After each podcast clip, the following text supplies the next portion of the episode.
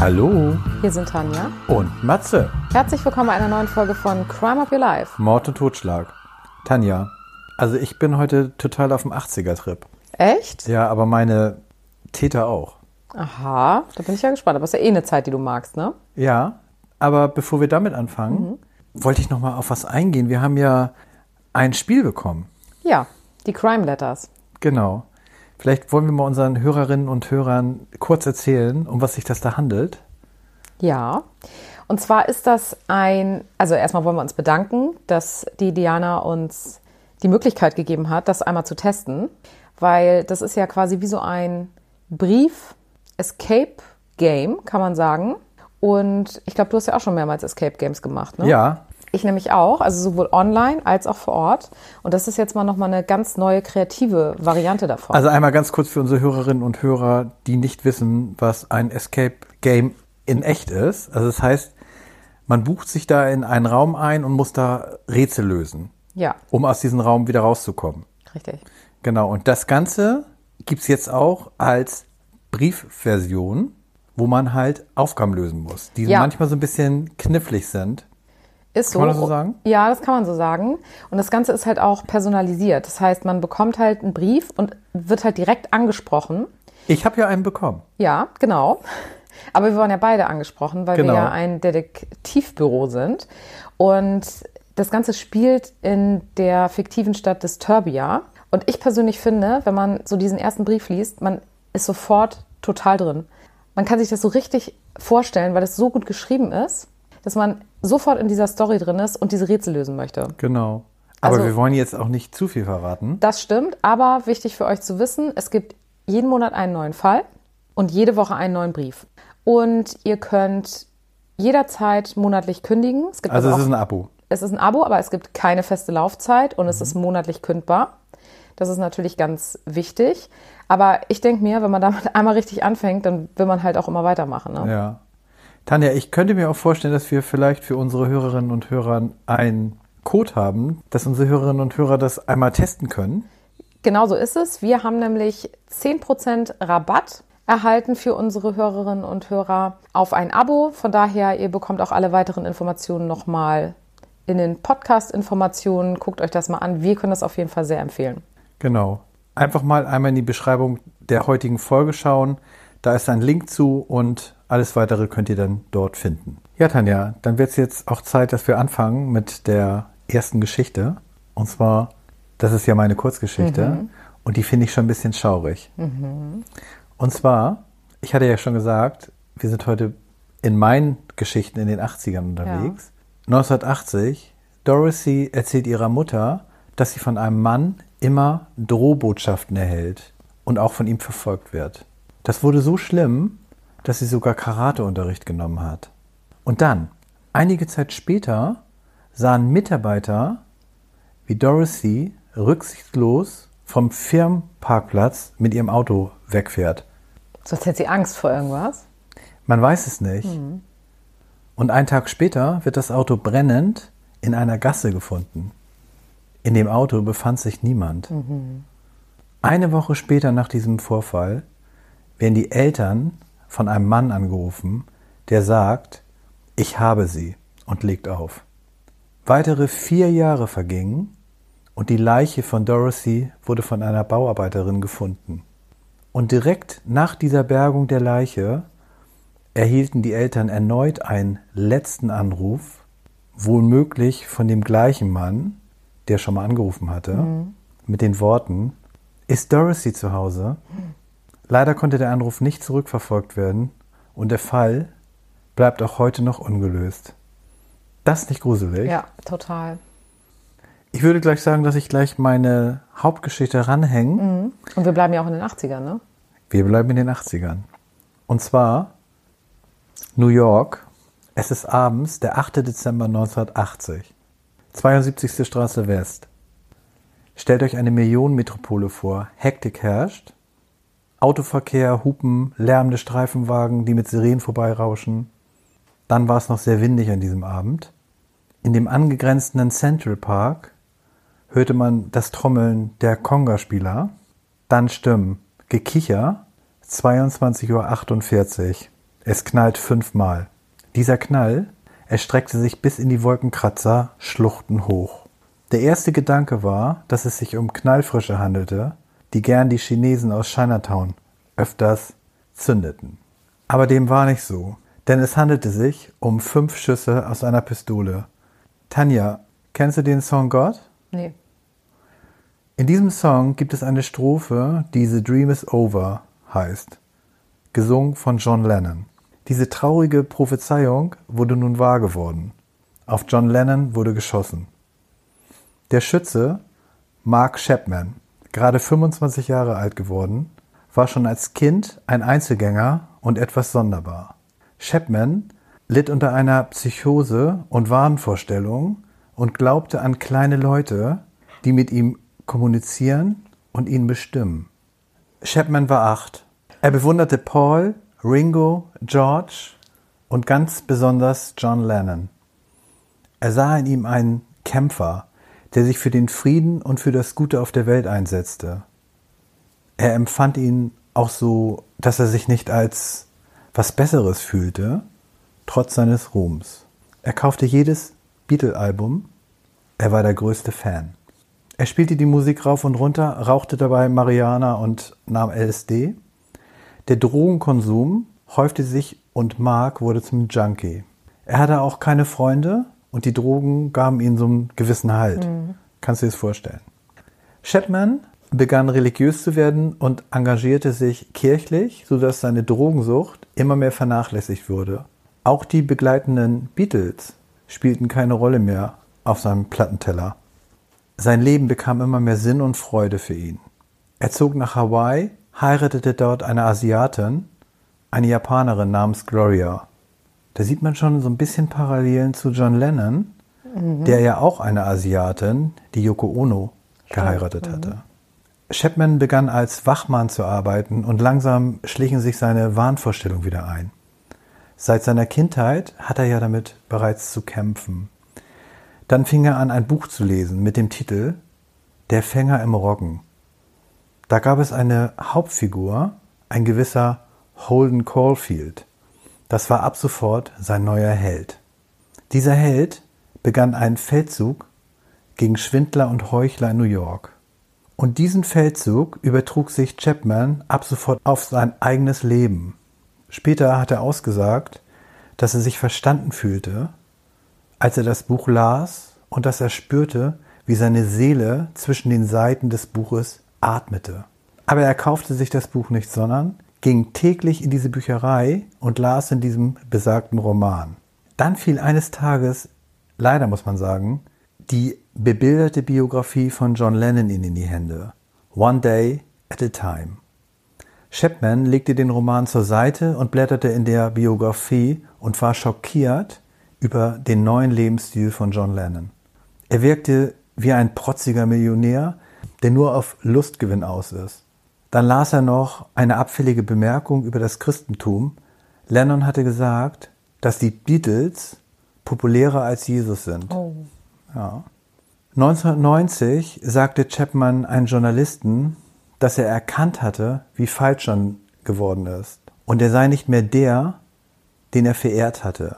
Er erkannte die furchtbaren Widersprüche. Er fragte sich plötzlich, was wäre, wenn ich ihn töten würde?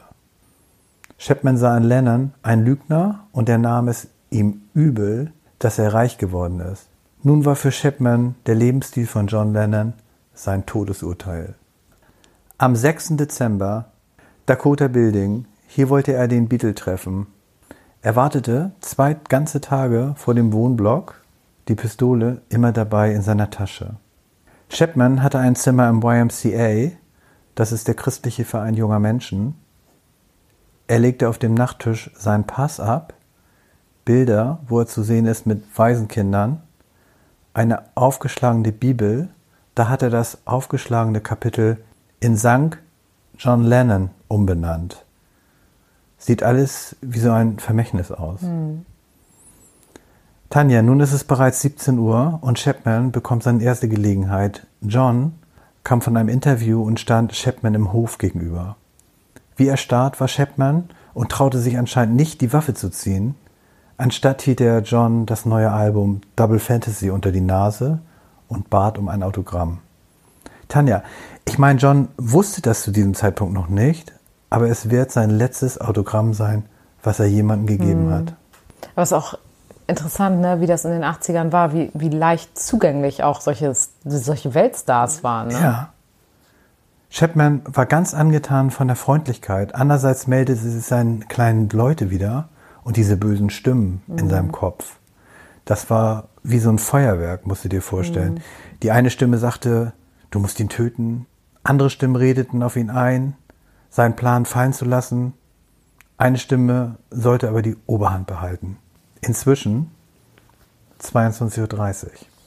John und Yoko kommen gerade vom Tonstudio und lassen sich nach Hause fahren. Zu Hause angekommen, lauerte Chapman erneut im Innenhof auf John. Auch so ohne Leibwächter und so, ne? Genau. Aber das war, Ja, das waren die der Zeit 80er. noch nicht, ja. Als er das Fahrzeug verließ, stand erneut Chapman vor ihm. Später sagte Chapman zu Protokoll, dass ihn John vom Nachmittag wiedererkannt hat und wieder sehr freundlich war. Dann folgte wieder diese Stimme in Chapmans Kopf. Tu es. Tu es. Schließlich griff Chapman in seine Tasche und zog seinen Revolver und feuerte fünfmal auf John Lennon.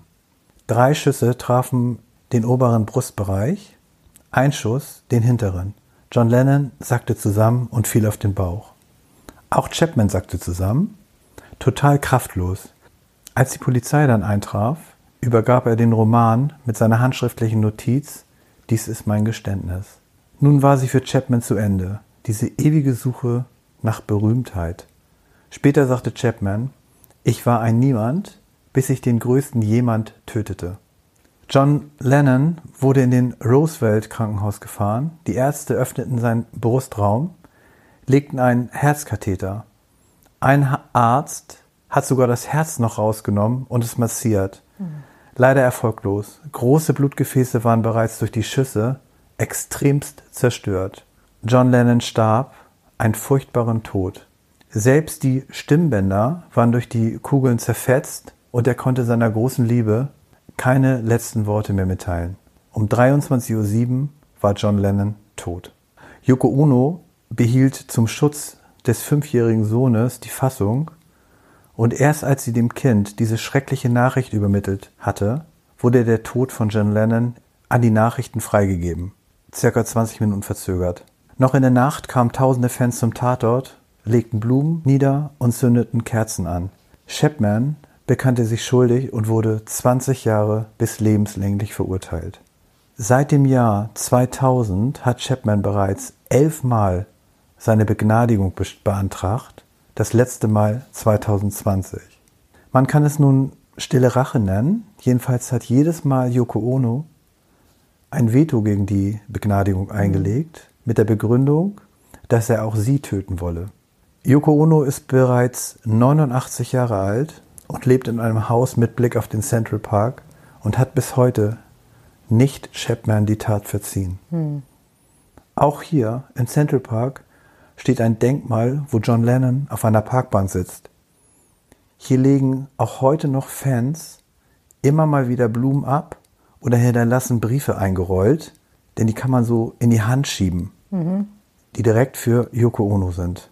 Ja, Tanja, ich kann auch komplett Yoko Ono verstehen, dass sie diesen Mord nicht verzeihen kann. Vor allen Dingen an einen Menschen, den man so extrem geliebt hat. Ja, und vor allen Dingen muss man ja auch sagen, wenn der diese psychische Störung hat, dann ist er ja unberechenbar und man, man kann ja gar nicht sicherstellen, dass der nicht noch weitere Menschen töten würde. Genau. Insbesondere sie vielleicht oder den Sohn, ne? Genau. Ja. Oder generell jemand anderen Ja. Mhm. noch. ne? Also ich finde schon ganz gut, dass sie da immer ein Veto einlegt. Aber sie ist ja auch schon 89 jetzt. Ja. Also die Chance, dass der Chapman freikommt, steigen ja dann. Ja, vielleicht Muss übernimmt so der sagen. Sohn das dann ja, ne? Das kann natürlich Ja. sein, ach, dass er auch ein Veto einlegen Ja. kann. Ja. Das weiß ich auch nicht. ja, Tanja, dann kommen wir zu deinem Fall. Also ich habe es ja momentan so ein bisschen mit Prominenten gehabt. Ne? Also letztes Ja. Mal war es ja die Ingrid von Bergen, Stimmt. wobei die ja die Mörderin war. Und diesmal war ja mein Prominenter das Opfer. Mhm. Ja. Ja, Tanja, wie sieht's bei dir dann aus heute? Sehr brutal, Oh, muss ich sagen. Und zwar gehen wir in das Jahr 2007 und wir gehen nach Tennessee. in die USA, wo Shannon und Chris, ein Pärchen, Shannon ist 21, Chris ist 23, verabredet sind abends zu einem Dinner und danach wollen sie noch auf eine Party von ihren Freunden.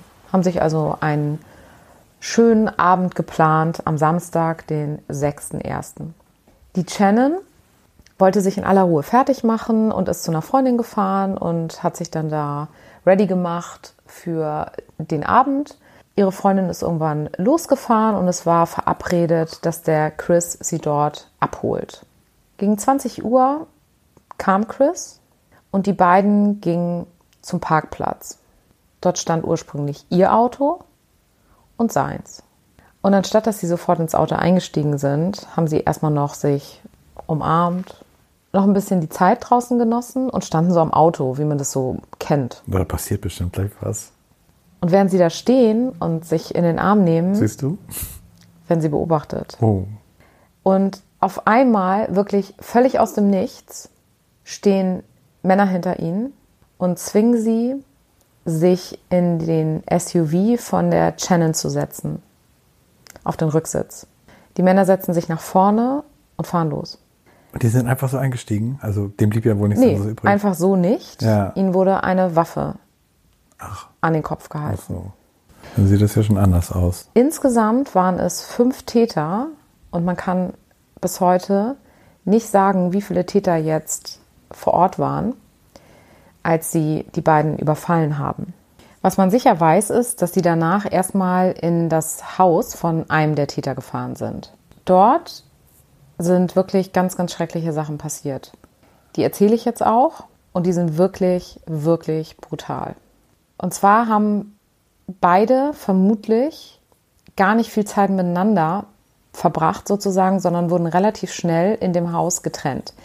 Den genauen Tathergang kann man gar nicht rekonstruieren, weil es von allen fünf Tätern und Täterinnen, da komme ich gleich zu, unterschiedliche Aussagen gibt, weil man muss das einfach so sagen, die alle einfach nicht versucht haben, zur Wahrheitsfindung beizutragen, sondern eigentlich alle nur versucht haben, mit möglichst wenig Strafe für sich selbst davon zu kommen. Und deshalb weiß man halt nicht 100 Prozent, in welcher Reihenfolge was passiert ist. Höchstwahrscheinlich war es so, dass der Chris in Anführungsstrichen nur relativ kurz vor Ort behalten wurde in dem Haus. Dort wurde er vermutlich mit Objekten mehrere Male vergewaltigt und auch von mindestens einem der Täter vergewaltigt. Dann ist vermutlich einer der Täter mit ihm zu den Eisenbahnschienen gefahren und dort ist er eine gewisse Zeit barfuß gelaufen. Das konnte man auch im Nachgang feststellen. Und in der Nähe von den Eisenbahnschienen wurde auch eine Hundeleine gefunden. Und man geht davon aus, dass der Täter ihn quasi an der Hundeleine geführt hat. Er war, wie gesagt, barfuß. Er trug nur ein T-Shirt und seine Unterhose. Und er wurde zum Schluss an Füßen und Händen gefesselt. Er hat einen Bandana um die Augen bekommen und eine Socke in den Mund. Was um die Augen bekommen? Ein Bandana, Was ist das? so ein Tuch. Ach so. Und ihm wurde dann mit einer Waffe ins Genick und in den Rücken geschossen. Das war ja quasi eine Hinrichtung. Ja, nur er ist nicht gestorben. Oh Gott. Er hat das überlebt. Und daraufhin hat der Täter, wir gehen jetzt mal davon aus, dass es nur einer war, erstmal eine Zeit lang gewartet. Und das stelle ich mir so heftig vor. Der hat sich unter Schmerzen gequält und der Täter hat sich das ja vermutlich einfach angeguckt, Ja klar. bis er ihm dann schlussendlich in den Kopf geschossen hat und dann die Leiche verbrannt hat. Tatsächlich, ich habe eben gesagt, dass er von mindestens einem der Täter vergewaltigt wurde, wurde in dieser verbrannten Leiche wurden noch Spermaspuren gefunden. Nur dadurch, dass das alles verbrannt war, konnte man die keinem der Täter mehr zuordnen. Und vermutlich ist das alles in einer relativ kurzen Zeit passiert. Die Shannon hingegen wurde wesentlich länger festgehalten. Man konnte ihren Todeszeitpunkt nicht ganz genau bestimmen, aber er war am Nachmittag des nächsten oder übernächsten Tages. Das heißt, sie wurde über einen sehr langen Zeitraum dort festgehalten und vermutlich bewacht von einer Täterin. Es waren nämlich vier Männer und eine Frau. Und die hat sie vermutlich die ganze Zeit bewacht.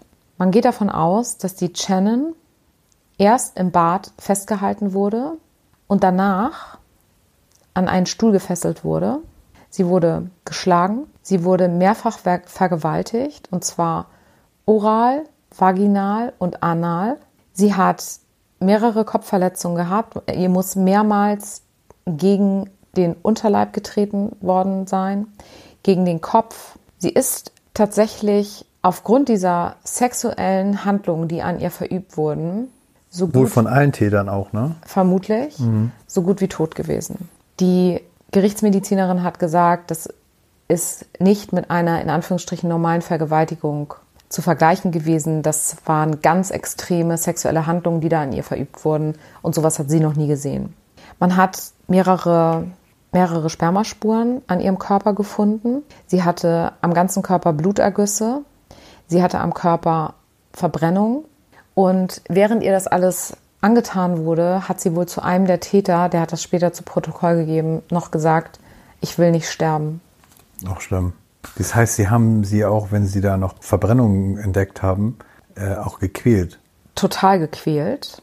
Und am Schluss hatten sie die Idee, wie auch bei dem Chris, wo sie ja durch das Verbrennen die DNA-Spuren beseitigen wollten, das auch bei ihr zu machen. Nur bei ihr haben sie das mit Bleiche gemacht. Das heißt, sie haben ihr erstmal Bleiche in ihren Rachen gekippt. Hat sie da noch gelebt? Da hat sie noch gelebt. Oh. Dann haben sie ihr über den ganzen Körper die Bleiche gegossen und sie damit geschrubbt und insbesondere in den Intimbereich, weil sie eben die DNA-Spuren, wie gesagt, beseitigen wollten. Dann haben sie sie gefesselt mit Vorhängen und Bettzeug. Sie hatte nur ein Unterhemd und einen Pulli an und haben ihr Gesicht, also ihren Kopf ganz festgebunden mit einem Müllsack. Und die Gerichtsmediziner haben später gesagt, dass sie höchstwahrscheinlich ganz langsam erstickt ist. Was ja bedeuten würde, dass sie alles, was ich gerade genannt habe, noch miterlebt hat. Ja. Und die haben sie also in Mülltüten gesteckt und einfach dort in dem Haus in den Mülleimer gelegt. Mhm. Und der eine Täter, dessen Haus das war, ist dann zu seiner Freundin gegangen und hatte ein paar Geschenke dabei und selber hatte er neue Turnschuhe. Oh, also die Turnschuhe waren von dem Der Jungen oder genau. von ihr? Und die persönlichen Sachen von ja. ihr hat er seiner Freundin geschenkt. Krass. Und an dem Abend ist natürlich aber aufgefallen, dass die beiden nicht zur Party erschienen sind. Und die Freunde haben dann angefangen zu recherchieren und sind erstmal wieder zum Haus der Freundin gefahren und haben gesehen, dass der Wagen von dem Chris noch dasteht und der Wagen von der Shannon aber nirgendwo zu finden war. Die Eltern sind dann zur Polizei gegangen und die Polizei hat gesagt, sie können da jetzt im Moment nichts machen, da müssen sie sich selber drum kümmern. Die Eltern haben daraufhin den Netzbetreiber von der Shannon gebeten, ihnen zu sagen, wo ihr Handy das letzte Mal eingeloggt war. Und darüber haben sie dann tatsächlich ihr Auto gefunden. Also das heißt, die Eltern haben da wirklich auch dazu beigetragen. Richtig akribisch, ne? Finde ich genau. gut. Genau. Ja.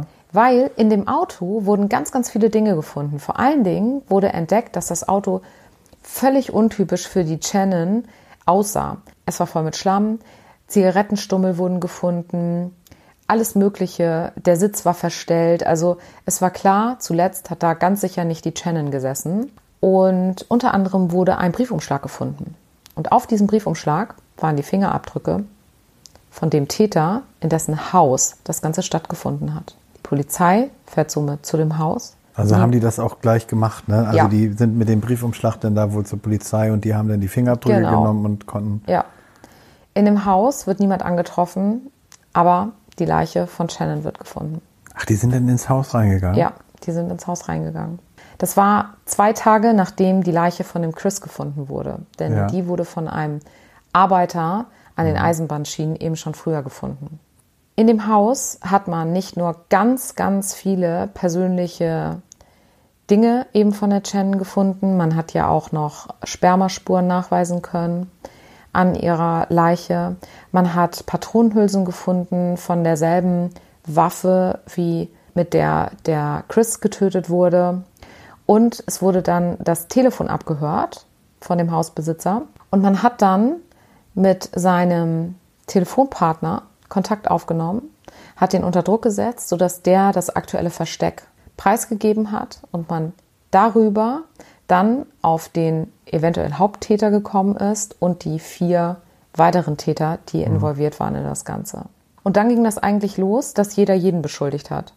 Also jeder hat einfach eine andere Geschichte erzählt. Der eine hat gesagt, ähm, der hat mich angestachelt, ich wusste gar nichts davon. Was auf jeden Fall alle gesagt haben, ist, dass niemand von ihnen irgendwen vergewaltigt hat, obwohl ja die Spermaspuren Klar, einwandfrei nachweisbar waren.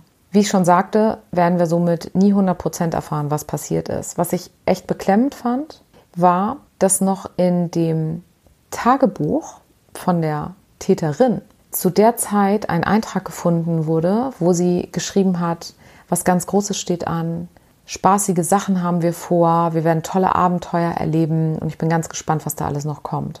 Was so ein bisschen darauf schließen lässt, dass sie das besprochen haben mhm. und sich vorgenommen haben. Diese Täter, kannst du da sagen, wie alt die so im Schnitt waren? Ja, die waren alle im Schnitt ähnlich alt wie die beiden Opfer zu dem Zeitpunkt, also auch Mitte 20. Mhm. Und was das Besondere war, medial bei dem Fall, der wurde nämlich gar nicht so in den Vordergrund gebracht, war, dass die Täter schwarz waren und die Opfer weiß. Mhm. Das ist natürlich, ja, schwierig in den Medien und deshalb haben sich viele auch beschwert, dass der Fall gar nicht groß genug eigentlich mhm. gemacht wurde. Aber gerade in Amerika ist es natürlich so. Ja, genau, genau. Und alle Angeklagten haben immer und immer wieder Einspruch eingelegt zu den Urteilen und haben immer wieder versucht, auf Bewährung nochmal freizukommen und so weiter und so fort. Und ich fasse das jetzt aber einfach mal zusammen. Alle sitzen im Grunde lebenslänglich. Einer hat sogar die Todesstrafe erhalten, wurde aber noch nicht hingerichtet. Der Haupttäter. Der Sicherlich, quasi Haupttäter, ja. genau. Und die Täterin hat 35 Jahre bekommen, sodass die also tatsächlich eine Chance hätte, nochmal freizukommen. Ja. Aber so, das Motiv war eigentlich, ja, wie kann man das sagen? Sexuelle Lust, war das geplant überhaupt mit dem, mit dem, mit der Vergewaltigungs einfach Langeweile, genau. irgendwas, ne? Im Grunde kann man da gar nicht viel zu sagen. Weil die haben bestimmt kein Motiv genannt, oder? Nee, die haben kein richtiges Motiv genannt. In der einen Geschichte hieß es halt, dass die, dass zwei, also der Haupttäter hat halt behauptet, dass zwei einfach losgefahren sind. Die wollten sich eigentlich mit einer Frau treffen. Mhm. Und dann haben die die beiden da entdeckt und haben sich gedacht, wir klauen das Auto. Mhm. Und das war eigentlich die Geschichte dahinter. Und dann hat sich der Rest ich sag mal in Anführungsstrichen, so ergeben. Entwickelt so, ne? Ja. ja. Aber ob das so war, was da genau war, dann mhm. hat man noch den Tagebucheintrag. Das kann man letztendlich wirklich nicht 100% rekonstruieren. Und wenn du mal bedenkst, die wollten beide nur einen netten Abend miteinander ja. verbringen. Falscher Ort zum falschen Zeitpunkt. Und wenn du auch bedenkst, wie oft steht man am Parkplatz abends und unterhält sich noch ein bisschen am Auto? Das mache ich jetzt nicht mehr. Nee, ich auch nicht. Ja, Tanja, das war wirklich ein Richtig schlimmer Fall mhm, heute von dir. Finde ich auch. Manchmal erwarte ich das gar nicht so. Mhm. Ja, dann sind wir nächste Woche wieder da. Und nochmal an unsere Hörerinnen und Hörer. Schaut euch einfach mal unseren Tipp an mit dem Crime Letters. Genau. Und wir hören uns alle, wenn ihr Lust habt, nächste Woche wieder, wenn es heißt Crime Up Your Life.